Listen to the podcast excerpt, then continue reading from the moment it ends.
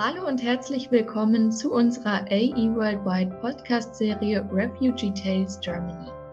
In unseren Podcasts lassen wir Geflüchtete aus der ganzen Welt zu Wort kommen, die mittlerweile in Deutschland leben und uns von ihren Lebensgeschichten und den Herausforderungen berichten, mit denen sie konfrontiert sind. Mein Name ist Sophia und ich werde das heutige Interview mit Fatma moderieren. Fatma ist in Kabul geboren und vor circa 30 Jahren mit ihrer Familie nach Deutschland gekommen. Lasst uns ihre Geschichte hören. Fatma hat ihr Studium in BWL und Wirtschaftspsychologie absolviert. Sie arbeitet heute im Recruiting eines Unternehmens sowie freiberuflich als Coachin. Außerdem ist sie ehrenamtlich und aktivistisch tätig, vor allem im Zuge der Veränderungen in Afghanistan in 2021. Fatma, in unserem Vorgespräch hast du bereits erwähnt, dass du in einem afghanischen Verein aktivistisch aktiv bist. Kannst du uns darüber noch mehr erzählen? Womit beschäftigt sich der Verein und womit genau hast du dich dort bisher befasst? Ja, hallo, auch meinerseits. Vielen Dank ähm, für die Vorstellung. Und ähm, ja, genau, ich bin äh, im Vorstand von ZAN e.V., was ansässig auch in Frankfurt ist, tätig. Und ähm, der Verein ist, macht sich stark für die Förderung der Rechte der afghanischen Frauen und vor allem auch ähm, die Integration, wenn sie dann nach Deutschland kommen, dass sie einen Sprachkurs be besuchen können und ähm, einfach der Einstieg ähm, in die deutsche Kultur, in das deutsche System einfacher dann verläuft. Sehr spannend, sehr schön. Und Inwiefern wird einem als Afghanin heutzutage, ähm, vor allem im Hinblick auf die Ereignisse im letzten Jahr, die Rolle als Aktivistin von außen zugeschrieben bzw. auferlegt? Oder ist es eine ja ganz eigene und bewusste Entscheidung, politisch zu sein? Ich glaube, ähm, wenn man äh, afghanische Wurzeln hat, dass äh, dann Gesprächsstoff ne, äh, gibt, dass die Menschen auf einen zukommen und äh, fragen, wollen, äh, wie das ist und sich einfach austauschen. Das glaube ich schon. Allerdings ist das eine persönliche Einstellung von jedem, ähm, dann daraus äh, was zu machen. Es, ja, ich kenne viele, die sich dann gar nicht dazu äußern wollen oder einfach das Thema ab, ja, irgendwie darüber sprechen, um, um das Thema abzuklären. Ähm, aber wirklich äh, sich dafür stark zu machen und ähm, aktivistisch tätig zu sein. Da geht's halt ähm, um mehr, genau. Mhm, ja. Und ähm, wie würdest du sagen, hat sich deine Rolle eben als Aktivistin beziehungsweise als ja, Mensch mit afghanischen Wurzeln im Zuge des letzten Jahres verändert? Ähm, ja, könntest du sagen, da hat sich etwas verändert oder?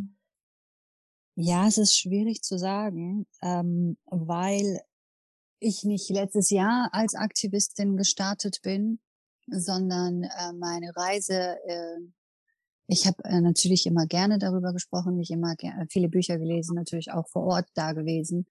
Ähm, allerdings diesen Step als Frauenrechtlerin zu gehen, war äh, 2015, als äh, die 27-jährige Farhunda auf der Straßen Kabuls gelünscht wurde, wo noch die äh, NATO-Länder da waren in Kabul. Und das war halt der Fall, wo ich es einfach ähm, nicht weiter sehen konnte und ähm, dann daraufhin die ersten äh, Mahnwachen gestartet habe. Also ähm, ich merke, seit einem Jahr ist das Thema in Deutschland sehr präsent und äh, was also seit äh, August 2021 und ähm, äh, die ersten Wochen waren natürlich medial, äh, haben sich natürlich ganz viele Leute interessiert und äh, die Aufgaben sind jetzt natürlich noch mehr geworden, äh, was äh, zu tun werden sollte, um wirklich Aufmerksamkeit zu, äh, aufrechtzuerhalten und äh,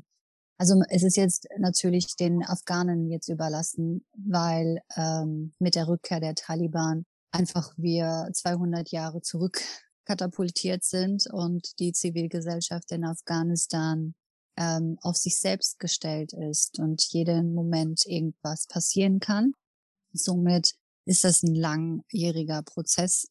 Ähm, ich äh, bin jetzt kein ähm, Fan der ehemaligen Islamischen Republik, Allerdings äh, war da noch ein wenig Hoffnung, dass man äh, irgendwie äh, die Zukunft äh, vielleicht ein bisschen mit, mit mehr Bildung erreichen konnte, so langsam, langsam.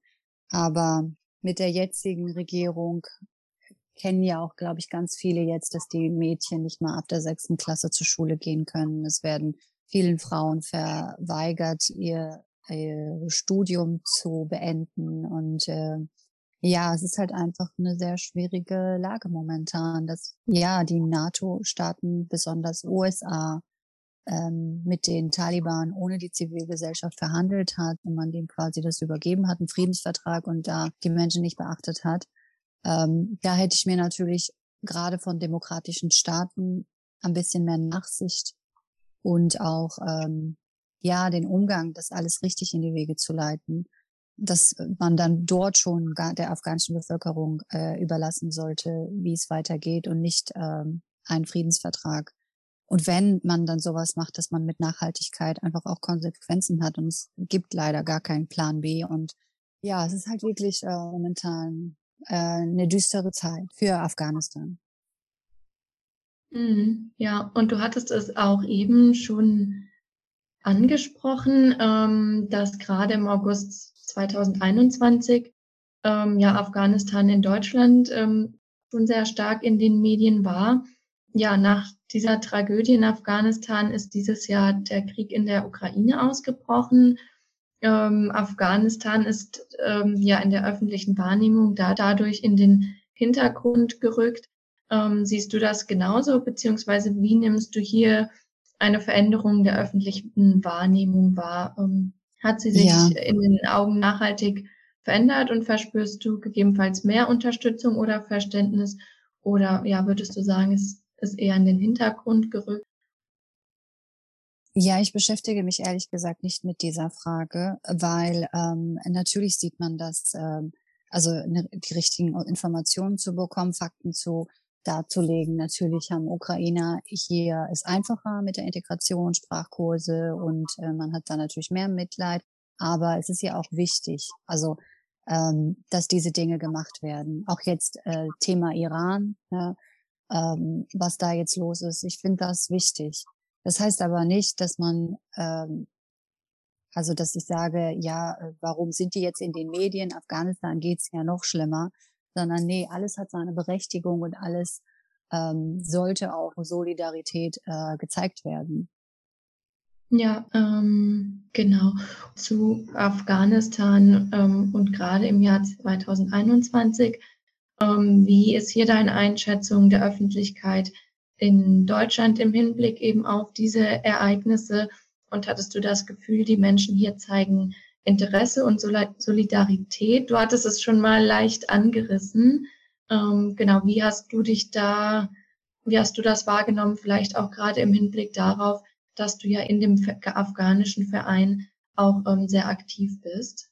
Ja, also ich habe eigentlich ähm, sehr viel positive Erfahrungen gemacht und ähm, ähm, natürlich ist das auch so, dass ähm, irgendwann, ähm, glaube ich, die Menschen auch nicht mehr diese Trauer und so weiter und dass diese Unmacht spüren. Ähm, deswegen ist es auch immer wichtig, wie man äh, die Sachen übermittelt und äh, mit Vorsicht bedacht. Ähm, aber ähm, ja, natürlich habe ich ähm, beides, also persönlich erlebt habe ich natürlich sehr, dass äh, Solidarität gezeigt wird, jetzt auch mit unterschiedlichen Institutionen. Es gibt ja auch ganz viele Veranstaltungen und ähm, das Bundesaufnahmeprogramm, was jetzt auch gestartet ist. Mal schauen, wie sich das jetzt ähm, äh, entwickeln wird. Und ähm, es, ist, es ist gemacht worden, weil auch ähm, die afghanische Diaspora nicht mehr so ähm, die Sichtbarkeit, die war nicht da gegeben. Und ähm, es ist jetzt aber eine andere Zeit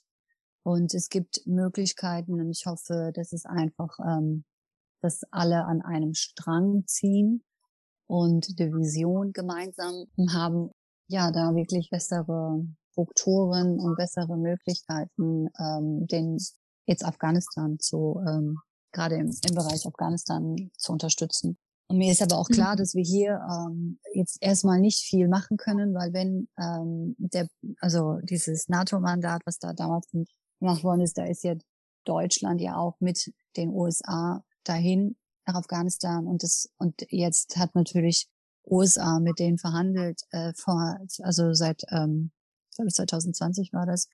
Und ähm, es ist halt schwer, weil die Entscheidungsmacht äh, Deutschland jetzt nicht wirklich so viel Spielraum hat, wie man mir das äh, mitgeteilt hat und ähm, ja, aber wir geben nicht auf als Aktivisten. Mal schauen. Ich weiß, dass das ein langjähriger Prozess sein wird. Ich weiß, dass auch einigen das vielleicht Nerven tut.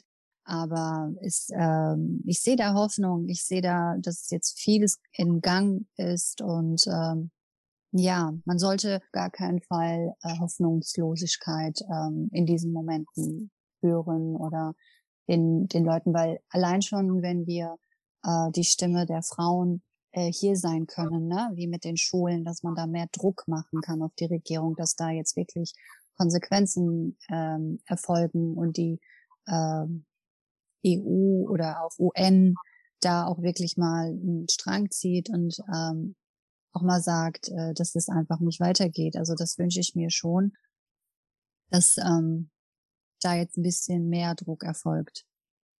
Mhm, genau. Ansonsten noch zum Abschluss hast du noch etwas, was du den Zuhörerinnen und Zuhörern im Hinblick auf Afghanistan vielleicht noch ja mitteilen möchtest, mitgeben möchtest. Ähm, du hast es auch eben schon angesprochen, dass du auf jeden Fall ähm, ja keine Hoffnungslosigkeit ähm, siehst und genau auch nicht sehen möchtest, sondern dass du da eben schon die ähm, Zuversicht hast, dass es, ähm, dass Änderungen ja auch kommen werden und dafür eben ja kämpfst mhm. und dich einsetzt, dass sich eben auch ähm, zukünftig noch was verändern und verbessern wird. Ja, da fällt mir halt ein äh, Spruch auch ein und äh, in dem gesagt wird, wenn ich meine Stimme erhebe und du deine Stimme erhebst, werden auch andere folgen und die Stimme erheben. Und wenn wir das eben nicht tun, dann wird dieser Kreislauf äh, nicht mehr gegeben sein. Deswegen ist das halt wirklich enorm wichtig, weil wie wir die Frauen schützen können, damit sie halt nicht ähm, von den Taliban unterdrückt werden, ist nämlich die Stimme hier und ähm, Deswegen, auch wenn das jetzt für einige vielleicht banal aussieht, ist es aber wirklich enorm wichtig, Sichtbarkeit, die Stimme zu erheben, füreinander, miteinander zu, zusammenzuarbeiten. Wir halt eine Weltgemeinschaft sind und äh, ich glaube, dass mit der Ukraine oder mit Iran, Afghanistan, das zeigt einfach, dass wir ja sehr empathisch und mitfühlend sind und dass wir wirklich gemeinsam ähm, ja, eine, zusammen eine Stimme für Gerechtigkeit und ähm, ähm, Menschlichkeit sein. Mhm. Ja, dann ähm, vielen Dank für deine Zeit und dafür, dass du deine Geschichte erzählt hast, Fatma. Ähm, Im Namen von AE Worldwide wünschen wir dir weiterhin alles Gute für deine Zukunft. Dankeschön. Das war eine Episode aus dem Podcast Refugee Tales Germany. Einmal im Monat hörst du Geschichten von geflüchteten Menschen in Deutschland. Du hast Feedback, möchtest selbst deine Geschichte teilen oder bei unseren Projekten mitwirken? Schreib uns einfach an podcast.aeworldwide.de oder schau auf unserer Homepage vorbei www.aeworldwide.de. Danke fürs Reinhören und bis zum nächsten Mal, wenn es heißt Exit Vorurteile.